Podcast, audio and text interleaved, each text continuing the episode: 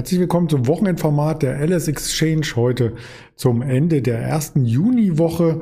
Wir haben bei Ausstrahlung den 5. Juni 2021. Mein Name ist Andreas Bernstein von Traders Media GmbH und wir haben heute ein gänzlich anderes Format. Das möchte ich aber erst nach dem Marktrückblick für diese Woche vorstellen.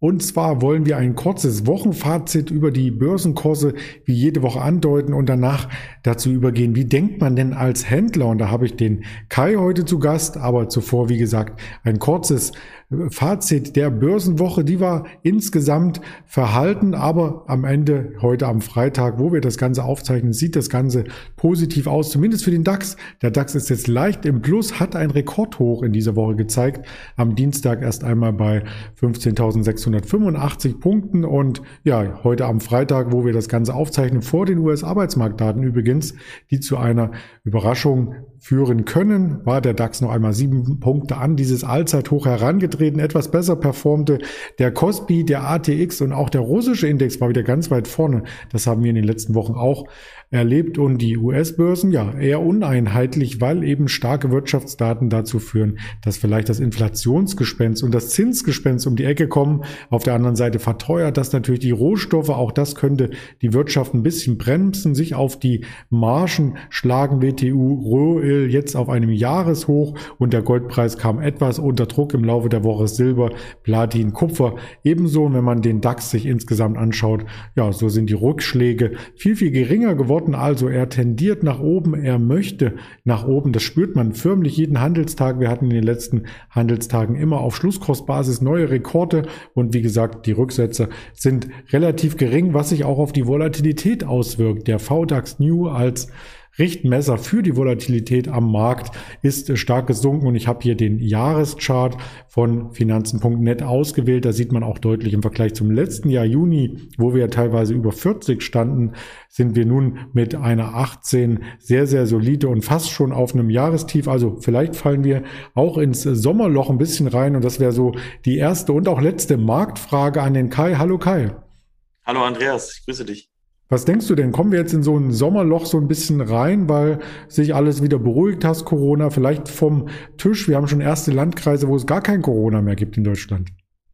Ja, es könnte passieren. Also man äh, könnte davon ausgehen, dass die Umsätze vielleicht ein bisschen zurückgehen.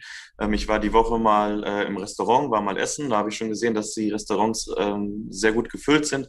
Also die Leute sind, glaube ich, äh, sehr dankbar darum, mal wieder äh, was anderes zu sehen, außer die eigenen vier Wände. Ich meine, ganz so äh, dramatisch war es nun auch nicht, aber man freut sich schon auch mal wieder rauszukommen ähm, und dann auch mal vielleicht den Blick von der Börse ein bisschen abzuwenden. Dementsprechend vielleicht die Umsätze ein bisschen zurückkommen könnten, kann ich mir schon vorstellen, ja. Ja, das ist äh, eine spannende ähm, Story und da wir alle möglichen Aktiensegmente in diesem Jahr hier schon angesprochen hatten und auch in der Woche eine sehr intensive Berichterstattung bei der LS Exchange hier führen, lass uns doch mal zu einem Sonderthema kommen und zwar zu dir. Und da habe ich mal ein paar Folien und auch ein paar Fragen vorbereitet. Du weißt natürlich am besten, wie du selber denkst und wie du selber handelst und das interessiert uns, unsere Zuschauer hier am besten. Deswegen Zeit für ein gänzlich anderes Thema. Make things happen. Also wie kann man sich das vorstellen? Ein paar Hintergrundinformationen vom und zum Händler Kai gibt es in den kommenden 20, 25 Minuten und da fangen wir gleich am Anfang an mit einem ziemlich coolen Kai. Nein, das ist natürlich eine Fotomontage. Du warst damals noch nicht bei der LSX, aber du hast dich schon immer für Wertpapiere und den Aktienmarkt interessiert, oder? Ja, schon ziemlich früh. Also das Bild ist super. Damals war ich auch schon Brillenträger, wie man sieht.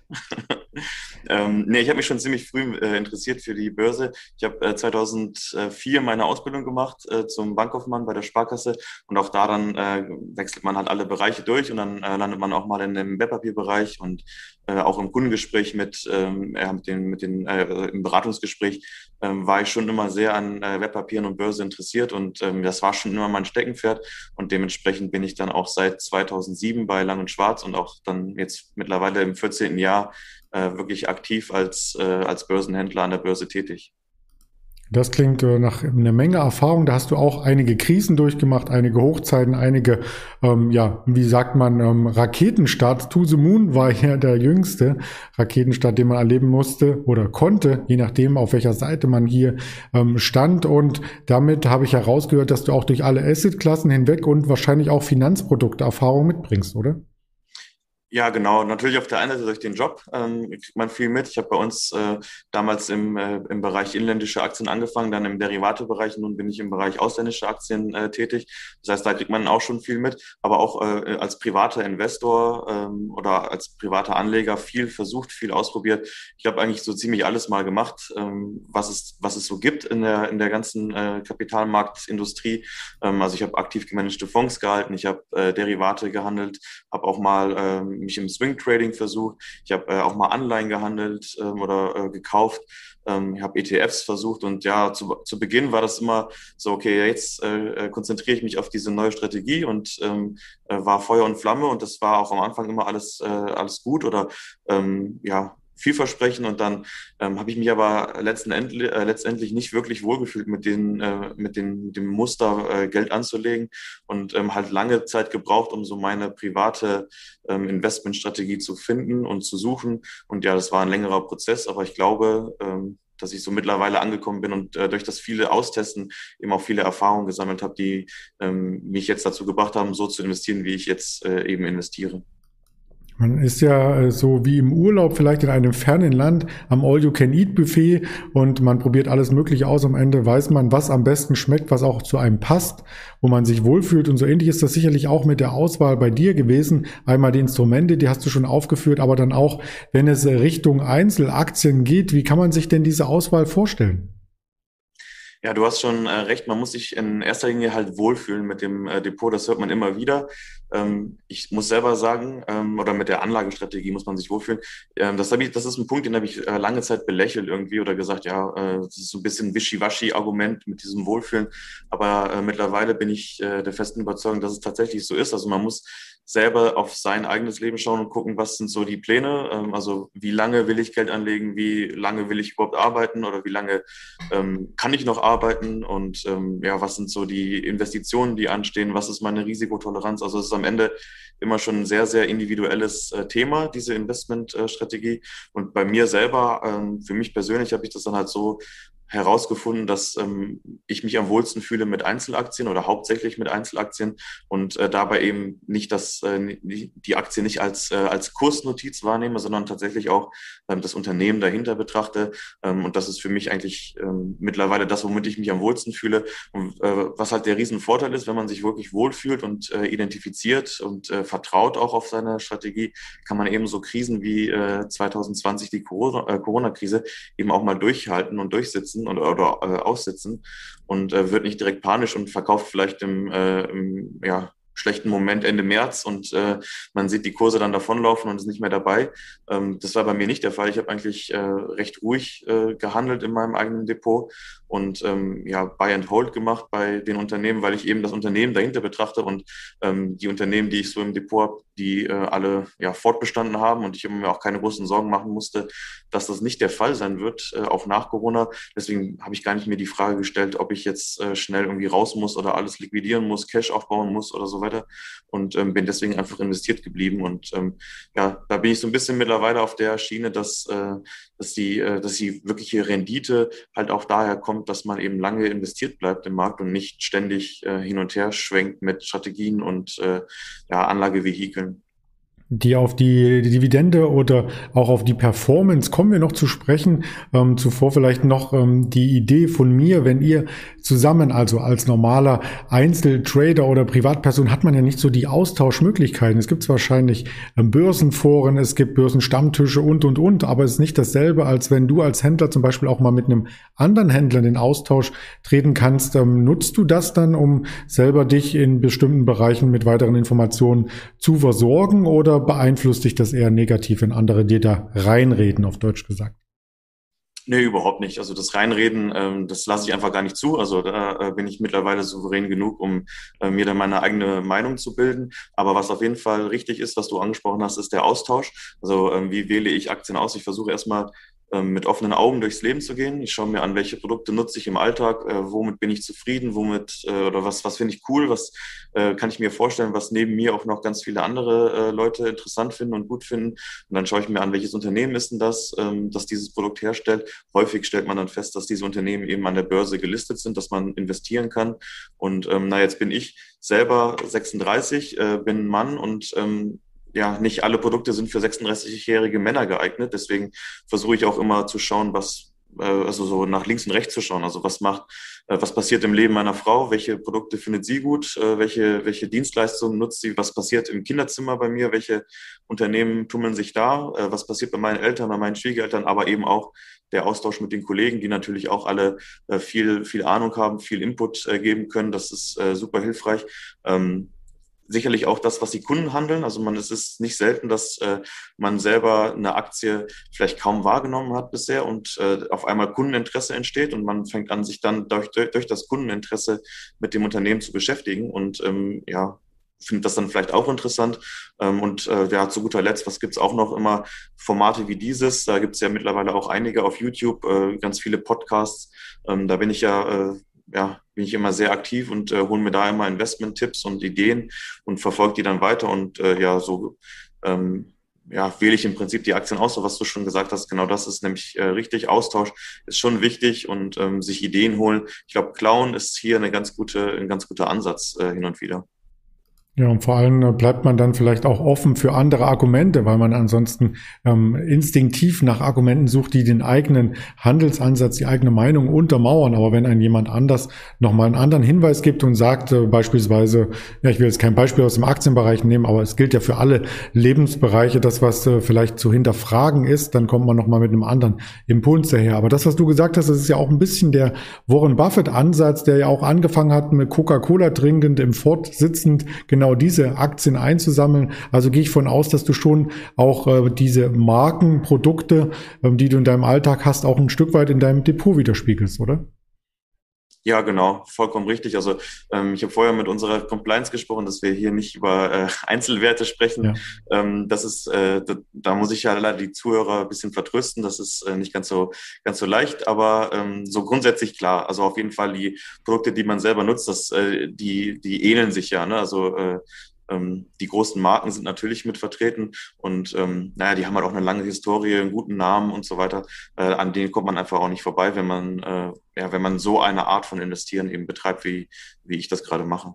Und der Vorteil ist, dass man bei diesen großen Werten, die auch gestreamt werden von mehreren Analysten, wo es Datenbank-Einträge gibt, wo man auch in die Bilanz schauen kann, entsprechende Kennzahlen gibt. Und das ist der nächste Punkt, der mich interessiert. Ähm, der Blick auf die Kennzahlen, verwendest du die? Und wenn ja, in welcher Intensität? Ähm, ist ein guter Punkt. Ich äh, schaue selber gar nicht so sehr auf Kennzahlen, wie äh, man das vielleicht vermuten könnte als, äh, als Börsenhändler. Ähm, mein Ansatz ist eher nicht wissenschaftlich, würde ich sagen. Also es ist eher so, äh, vielleicht emotionaler beziehungsweise bauchgetrieben oder eben auf so weichere Faktoren basieren. Ein paar Kennzahlen schaue ich mir schon an. Das ist zum Beispiel der Umsatz. Ich schaue mir an, was, äh, ja, wie hat sich der Umsatz die letzten Jahre entwickelt? Ähm, wie sind die Umsatzprognosen? Das finde ich immer ein ganz wichtiger Punkt. Auch die operative Marge, also wie viel bleibt vom Umsatz am Ende denn auch hängen und ähm, vor Investitionskosten, also was am Ende als Gewinn übrig bleibt, das ist für mich nicht so unbedingt wichtig. Ähm, klassische äh, Kennzahlen wie Kursumsatzverhältnis oder KGV ähm, auch da werfe ich mal einen Blick drauf, dann aber eher in der Betrachtung, ähm, in so einer historischen Betrachtung. Also wie war das Durchschnitts-KGV der letzten zehn Jahre beispielsweise? Wie ist es jetzt und wie ähm, und versuche halt dadurch mir einen Eindruck zu äh, ermitteln, ob das Unternehmen im Vergleich zu den letzten zehn Jahren eher hoch oder eher niedrig bewertet wird gerade.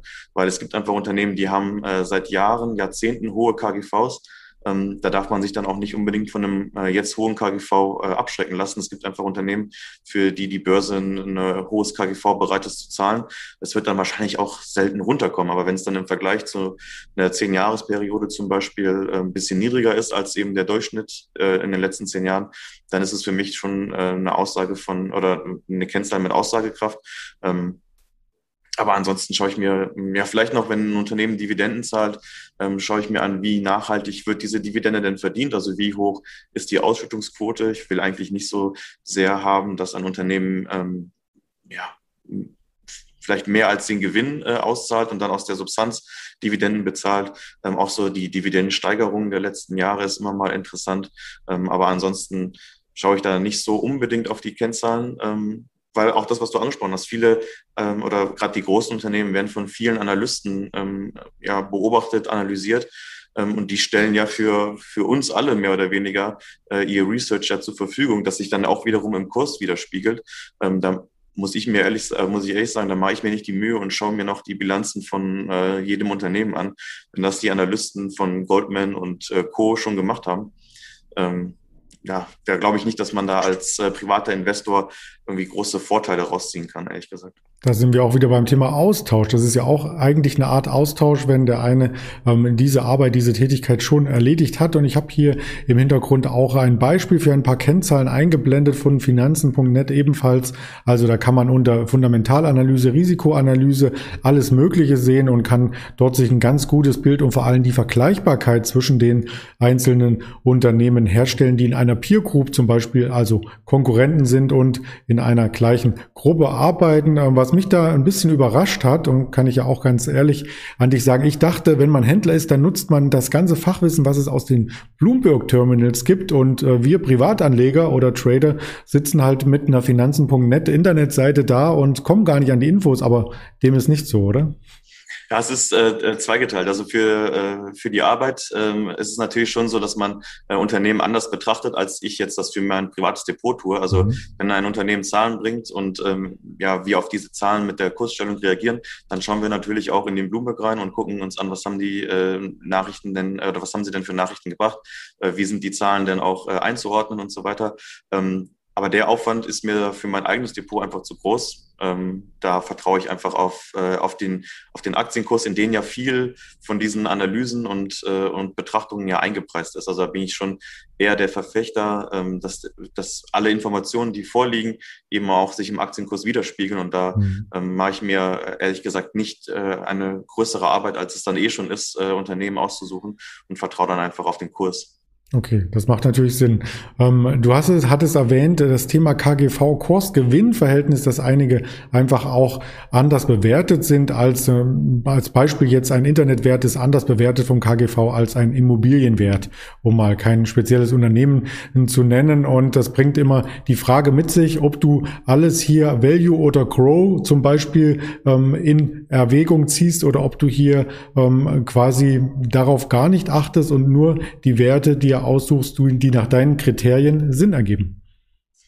Ähm, sowohl als auch, ehrlich gesagt. Also mein Depot ist, ähm, wie gesagt, aufgebaut auf äh, hauptsächlich Einzeltitel. Ich habe mittlerweile über 60 äh, verschiedene Unternehmen im Depot. Also äh, der äh, äh, das, das äh, Buzzword Diversifikation ist bei mir sehr ausgeprägt. Ich bin ein großer Verfechter davon. Warum? Zum einen, um eben ähm, Einzelwertrisiken klein zu halten, Klumpenrisiken zu vermeiden, aber auch auf äh, anderer, andererseits ein ganz pragmatischer äh, Grund, weil ich einfach so viele Unternehmen interessant finde und spannend finde und gerne daran beteiligt wäre, ähm, so dass ich da gar nicht irgendwie reduzieren möchte großartig, um äh, ja, mich äh, irgendwie irgendwie eine Auswahl treffen, um dann am Ende ein paar äh, spannende Unternehmen hinten rüberfallen zu lassen. Ähm, ich kenne auch die Wissenschaft, die sagt, so ab 30 Werten ähm, ist die Korrelation oder ist die Diversifikation eigentlich äh, nicht mehr äh, ja, sinnstiftend. Also man verbessert damit sein Chance-Risikoprofil nicht mehr.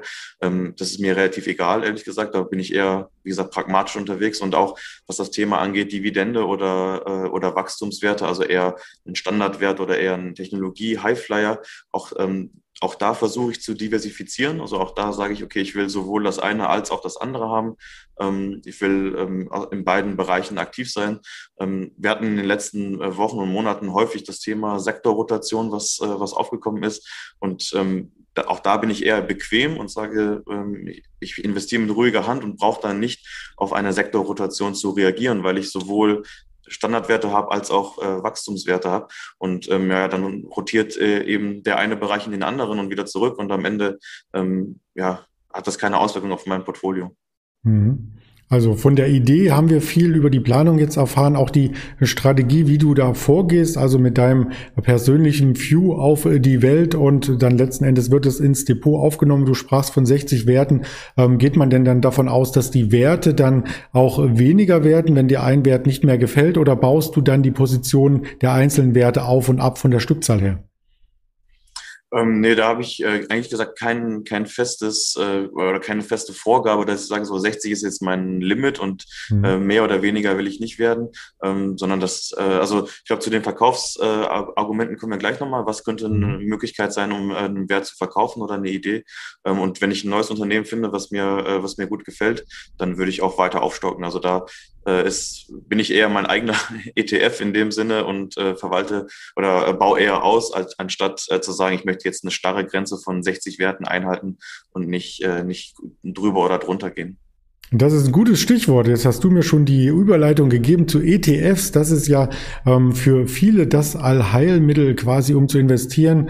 Ähm, womöglich denken einige Anleger, ich brauche ein oder zwei ETFs, um die ganze Welt beispielsweise über ein MSCI-Produkt abzudecken und kann mich zurücklehnen und dann läuft alles super. Ganz so einfach ist es nicht. Also wir haben ja in den ETFs der Woche auch vorgestellt, wie facettenreich das ganze Thema sein kann, dass es auch verschiedene Regionen gibt, ähm, verschiedene verschiedene äh, Möglichkeiten zu diversifizieren innerhalb des ETF-Universums. Wie hältst du es denn damit?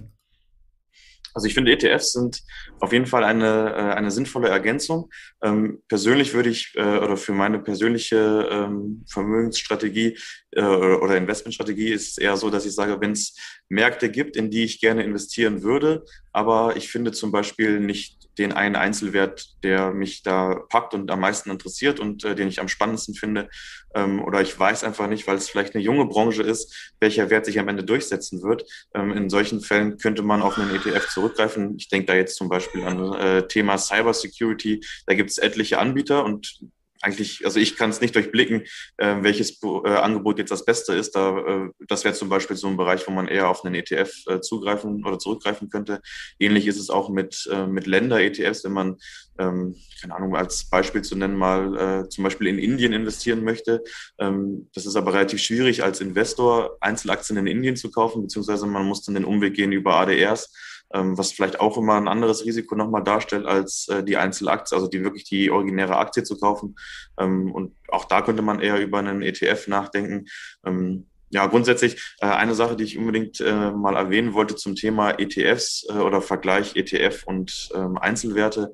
Da gibt es ja häufig auch bei gerade bei YouTube ähm, viele Streitgespräche, Diskussionen darüber, was jetzt das Bessere ist, ETF oder oder Einzelwerte.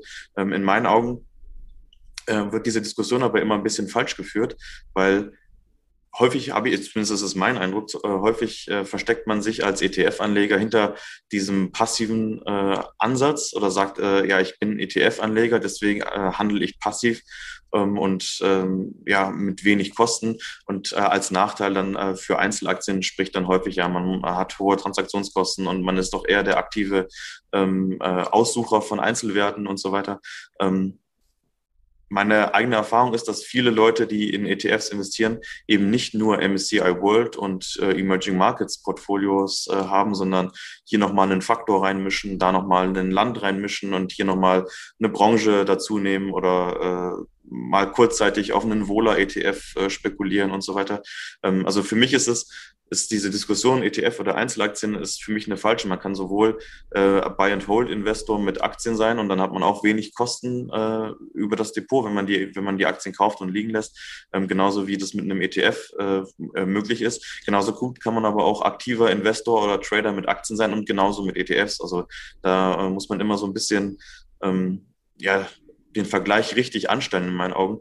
Ähm, ich habe mal einen Spruch gehört und den fand ich eigentlich ganz interessant. Äh, je mehr man sich mit ETFs beschäftigt, desto äh, unsinniger wird diese Beschäftigung eigentlich, weil ETFs eigentlich dafür gemacht sind, eben sich nicht so viel damit zu beschäftigen, sondern einfach ähm, gut und günstig zu investieren.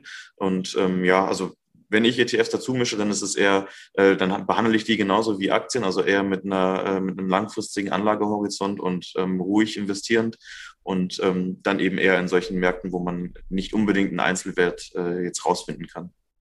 Du kannst aber trotzdem, auch wenn du jetzt nicht so stark in ETFs bist wie in Einzelwerten, ähm, für dein Depot heraus ähm, kristallisieren, in welchen Ländern und Regionen du aktiv bist. Kannst du uns da einen Einblick geben?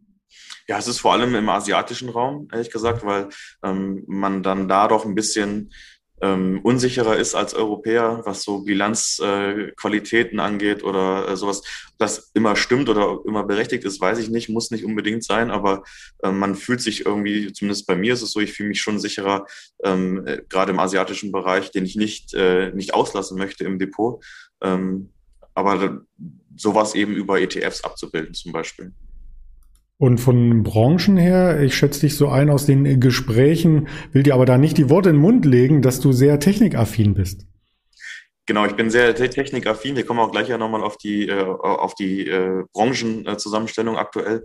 Ähm, bin sehr technikaffin, ähm, äh, bin da aber eher mit Einzelwerten unterwegs und nicht so sonderlich mit, äh, mit ETFs, weil ähm, die Einzelwerte äh, in der Technologie äh, oder aus dem Technologie, Technologiebereich äh, sind dann in der Regel ja die großen amerikanischen ähm, Technologiewerte oder generell amerikanische Technologiewerte. Und da ist dann wiederum das Thema Vertrauen, Marktzugang und so weiter ein ganz anderer, als äh, man das in Asien ähm, derzeit noch hat. Von daher bin ich da eher mit Einzelwerten äh, unterwegs. Dann lass uns gerne auf die Branchen zu sprechen kommen, bevor ich das Renditewort gerne noch einmal in den Mund nehme. Ja, ähm, genau, Branchen und Regionen, das sind ja so die zwei ähm, oder die, die zwei äh, äh, Cluster, wie ich, äh, wie ich mich da äh, selber tracke und äh, selber analysiere. Also zum einen ähm, äh, versuche ich halt äh, bei den Regionen eine gewisse Aufteilung zu haben. Ähm, aktuell ist meine Verteilung so, dass ich 40 Prozent in äh, Amerika investiert bin, 40 Prozent in Europa und ungefähr 20 Prozent in, äh, in Asien ähm, auf eine längere Sicht oder jetzt äh, fortblickend auf die Zukunft würde ich eigentlich eher lieber den Europa-Anteil ein bisschen verkleinern und dafür den Asien-Anteil nach und nach ein bisschen vergrößern, also eher auf eine 40, ähm, 30, 30 Verteilung kommen, als äh, so wie es jetzt gerade ist, weil ich schon irgendwie das Gefühl habe, dass die, äh, dass wir links und rechts eben von Amerika und Asien ähm, überholt werden in viel, an vielen Stellen und da äh, eigentlich eher weniger äh, ja, den europäischen Markt im, äh, oder im europäischen Markt investiert sein möchte, sondern dafür eher eben Asien. Ähm, ich würde das aber nicht so machen, dass ich dann Verkäufe tätige und äh, also zum Beispiel äh, bei europäischen Werten äh, Verkäufe tätige, um dann asiatische Werte zu kaufen, sondern eher durch neue Investitionen ähm, so nach und nach äh, ja, die Verteilung ein bisschen pro Asien verändern. Ähm, also auch da eher äh, gelassener und ruhiger Investor und nicht jetzt, äh, es muss jetzt heute passieren. Und ähm, ja, was die Branchen angeht, ähm, wir haben schon, oder du hast es schon gesagt, äh, Digitales ist, äh, ist ein großer Bestandteil, ähm, ist ja auch ein großer Bestandteil, äh, Bestandteil vom täglichen Leben mittlerweile. Ähm, ich habe äh, die Branchen bei mir selber so ein bisschen äh, neu eingeteilt, weil es immer nicht ganz so leicht ist, einfach äh, so eine klassifizierte Brancheneinteilung zu geben. Es gibt viele Unternehmen, die sind in verschiedenen Branchen aktiv oder die könnte man in zwei Branchen oder drei Branchen ähm, einklustern. Deswegen habe ich das so ein bisschen Pi mal Daumen gemacht, so wo ich sage, okay, das ist eher die Hauptbranche und da ist äh, der digitale Bereich, also alles, was mit Technologie zu tun hat. Ich schaue mal gerade nach. Ähm, auf jeden Fall der größte Bereich ist so knapp über 20 Prozent gewichtet bei mir ähm, derzeit. Danach kommen Industrie, Gesundheit, äh, Lebensmittel und Konsum. Industrie mit 14 Prozent, Gesundheit ähm, habe ich so, äh, also alles, was so aus dem, sowohl Pharma als auch, ähm, als auch Biotech, ähm, äh, was da so reinspielt, ähm, mit 10 Prozent, Lebensmittel und Konsum, also ähm, die zwei defensiven äh, Kategorien ähm, auch mit jeweils 9 Prozent gewichtet derzeit. Ja, das, da sind die Grenzen manchmal ähm, sehr, sehr schwammig. Letzten Endes ist Pharma ja auch Konsum, wenn man bestimmte Medikamente benötigt. Und ähm, lass uns jetzt das Thema gerne auf die Rendite noch lenken, weil das sind, äh, glaube ich, auch die Kennzahlen, die man untereinander gerne vergleicht und wo es auch immer dann, du hast viel zu PT, äh, ETFs gesagt, wo man oftmals auch vergleicht, der ETF äh, spiegelt diese Rendite wieder ungefähr historisch. Was schafft man denn mit einer eigenen Auswahl? Ja, genau, das äh, ist immer ein spannendes Thema. Ähm, du wirst jetzt sehen, für mich selber gar nicht so mega spannend, wie, ähm, wie man vielleicht denken könnte. Also meine Rendite pro Jahr liegt derzeit so zwischen sechs und sieben Prozent. Ähm, ich muss dazu sagen, so in der Art und Weise, wie ich jetzt ähm, das Depot so aufgebaut habe, ähm, läuft das so seit circa dreieinhalb äh, bis vier Jahren so, also in dem Zeitraum äh, so zwischen sechs und sieben Prozent pro Jahr gemacht. Ähm, Ein Vergleich mit dem MSCI World, den kann man natürlich einfach anstellen äh, und gucken, was hat der MSCI World in dieser Zeit äh, gemacht. Ähm, ehrlicherweise sage ich dir ganz offen, ähm, ich stelle diesen Vergleich für mich selber nicht an, weil er macht für mich, äh, ich habe da keinen Mehrwert draus, ob ich jetzt besser oder schlechter als äh, einen Index investiere. Ich kann verstehen, dass man zum Beispiel das Argument bringen könnte, die ganze Arbeit, die du dir machst ähm, mit der Einzeltitelauswahl, lohnt sich ja gar nicht, weil du könntest auch einfach einen MSCI World äh, kaufen und der äh, würde wahrscheinlich aktuell sogar besser abschneiden als mein Depot.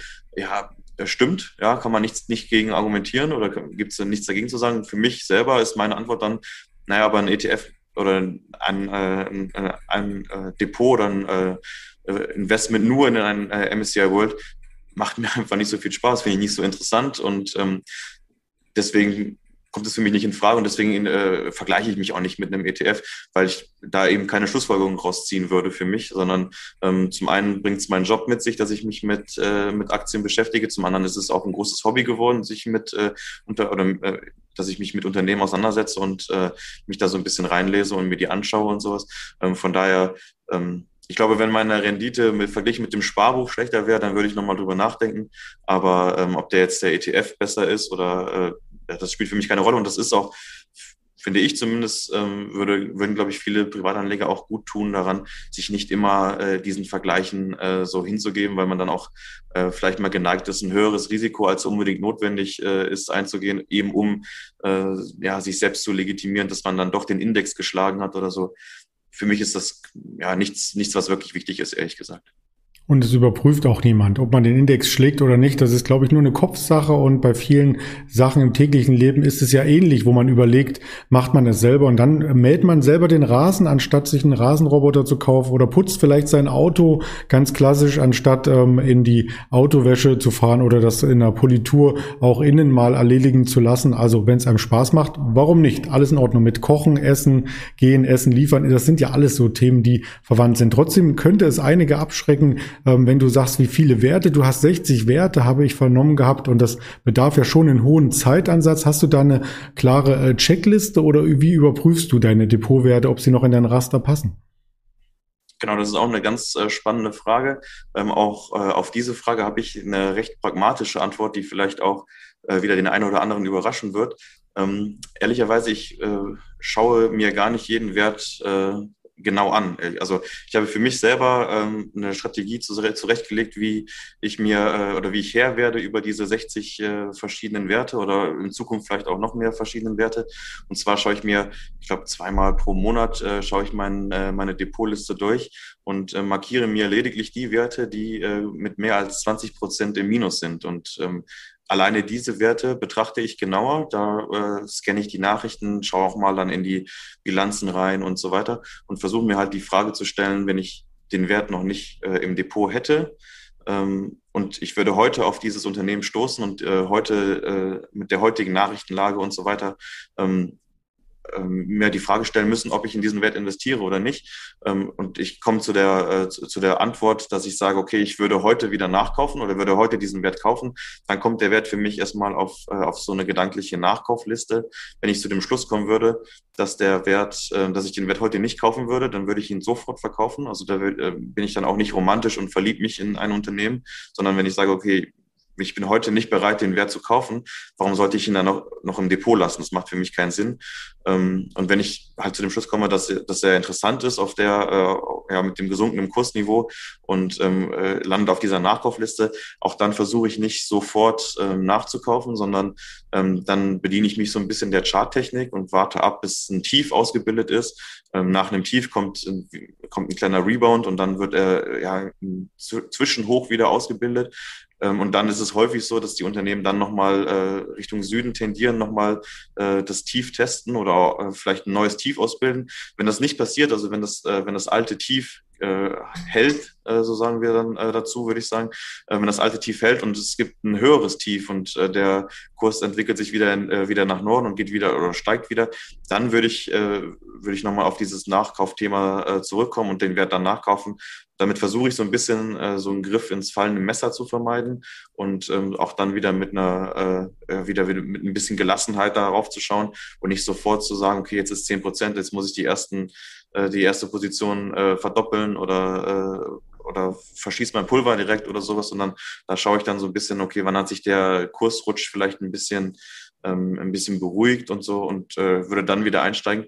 Naja, und alle anderen Werte, die im Plus sind oder die halt nicht äh, 20 Prozent äh, oder größer als 20 Prozent hinten liegen, die schaue ich mir gar nicht mehr genau an, ehrlich gesagt. Also da gehe ich dann so pragmatisch äh, vor und sage, okay, wenn sie doch im Plus sind und wenn sie doch gerade Rendite machen und das Unternehmen scheinbar ein paar Sachen richtig macht und äh, die Geschäfte sich gut entwickeln, warum soll ich dann äh, mir ständig äh, die Rendite in meinem Depot anschauen und äh, warum soll ich dann möglicherweise nervös werden und überlegen, äh, verkaufe ich jetzt oder verkaufe ich nicht oder sowas? Ähm, da ja, wird einfach nicht drauf geachtet. Ähm, der Vorteil davon ist, dass man eben ein großes Depot handeln kann, ohne dass man äh, irgendwie gefühlt jeden Abend bis 23 Uhr ähm, äh, Bilanzen durchlesen muss oder Nachrichten durchlesen muss. Und man ist trotzdem äh, breit diversifiziert durch äh, ganz viele Einzelwerte. Ähm, und man betrachtet aber nur die, die wirklich Sorgen machen. Und ähm, ja, das, damit fahre ich ganz gut. Und ähm, aktuell zum Beispiel gibt es nicht einen Wert, der 20 Prozent im Minus ist in meinem Portfolio. Deswegen äh, bin ich da gerade sehr entspannt und äh, muss eigentlich mir keine großen Gedanken machen, ob ich jetzt einen Wert verkaufe oder ähm, vielleicht irgendwie auf die Nachkaufliste packe oder so. Das klingt sehr, sehr praktikabel, wobei es auch eine Menge Tools gibt. Ich habe das mal hier mit eingeblendet. Es gibt ja Watchlisten, es gibt Alerts, ähm, SMS-Mitteilungen, Stop-Orders, ähm, E-Mail-Benachrichtigungen, Mini-Charts, alles Mögliche, was man noch als Unterstützung mit hinzunehmen kann. Ähm, das lehnst du aber alles ab, oder? Nee, auch nicht wirklich. Also ähm, ich, ich nutze schon selber auch Tools ähm, natürlich. Also mein, mein äh, Depot verwalte ich selber, sage ich mal, oder äh, tracke ich selber bei, äh, bei Google. Da gibt's diese Google Docs-Tabelle, äh, wo man äh, sich auch Kurse reinziehen kann ähm, und äh, dann quasi eine Realtime-Bewertung bekommt äh, in einem, äh, ja, in einem Cloud Excel, nenne ich es mal, bei, bei Google Docs. Ähm, das mache ich schon nicht. Ähm, also jetzt äh, selber, dass ich mir irgendwelche Alerts setze oder sowas, das, das mache ich nicht. Äh, ich lehne es aber auch nicht ab. Also ich kann schon verstehen, dass man das äh, nutzen möchte oder nutzen, nutzen will. Ähm, ich finde diese ganzen Tools, finde ich überragend mittlerweile, die es gibt. Es gibt auch äh, ganz viel, was kostenlos angeboten wird. Ähm, ich glaube, wenn man Privatanleger ist und interessierter Privatanleger ähm, und sich damit beschäftigen möchte, war es noch nie einfacher und äh, äh, ja, lukrat, äh, nicht lukrativer, aber ähm, komfortabler als, äh, als es heute ist. Also die Entwicklungen da sind schon ziemlich gut und äh, stoßen ja auf Interesse. Ich kann es auch gut nachvollziehen, dass man das nutzt. Für mich selber, dadurch, dass ich ähm, ja hier in, in, in der Firma eben viel äh, viele andere Tools nutze, wie eben den Bloomberg äh, Terminal, ähm, fällt das dann in der Privatnutzung dann bei mir eher raus. Aber ich kann äh, auf jeden Fall nachvollziehen, dass man solche Dienste nutzt und äh, finde auch vieles davon ziemlich gut, ehrlich gesagt. Ich nutze auch einiges davon und ich denke auch gerade im Urlaub, ähm, jetzt ist ja die Sommersaison, die Urlaubssaison angelaufen, dass man hier mit Stop-Loss-Orders beispielsweise auch ein gutes Vehikel hat, um eben nicht nach zwei Wochen dann zu merken, die Aktie ist 20 Prozent im Minus, sondern vielleicht schon auf dem Weg, wenn sie ähm, dorthin tendiert, ähm, die Reißleine automatisiert zu ziehen. Also das wäre so ein Vehikel, was ich auf alle Fälle ganz gut finde.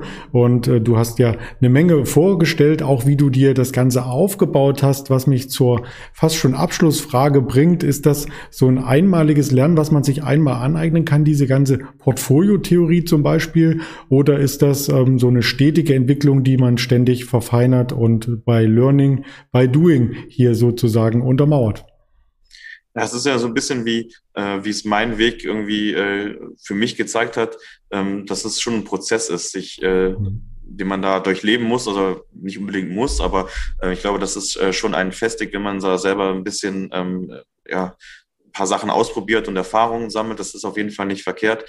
Ähm, grundsätzlich so für, für die äh, heutige Anlegerkultur, die ja so ein bisschen entsteht mittlerweile in Deutschland, ähm, finde ich es schon super, super gut, wie viel ähm, Lektüre es mittlerweile gibt und wie viele auch äh, YouTube-Kanäle, Podcasts es, äh, es gibt, wo man sich eben nicht äh, nur um reißerische Börsentipps, äh, wo es sich nicht nur um reißerische Börsentipps handelt, sondern die auch wirklich äh, seriöse ähm, Berichterstattung bringen.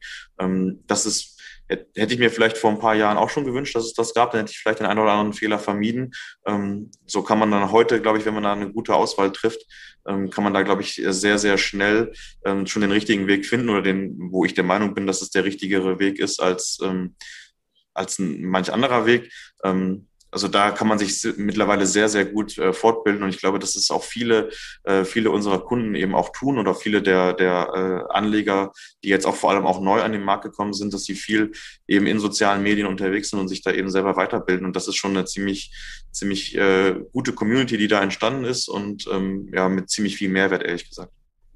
Und diesen Mehrwert wollen wir auch hier entsprechend vergrößern mit unseren Formaten. Ähm, vielleicht in dieser Woche ging es dem einen oder anderen an dem vorbei, aber wir haben bei unserer Hörvariante beim Podcast auf Spotify, dieser Apple Podcast jetzt die 300er Marke überschritten. Also da gibt's etliches, was man thematisch nochmal aufarbeiten kann. Ähm, wir sind natürlich auch auf YouTube, Facebook, Instagram, auf Twitter, um das noch einmal ins rechte Bild zu rücken. Und du bist auch ein fester Bestandteil dessen. Deswegen fand ich es total toll, dass du uns auch so Einblicke gewährt hast. Überzeug doch gerne alle anderen Kollegen auch. Und dann können wir einmal so quer durch den Handelstag, die Handelssaal, die verschiedenen Ansätze und Charaktere mal vorstellen.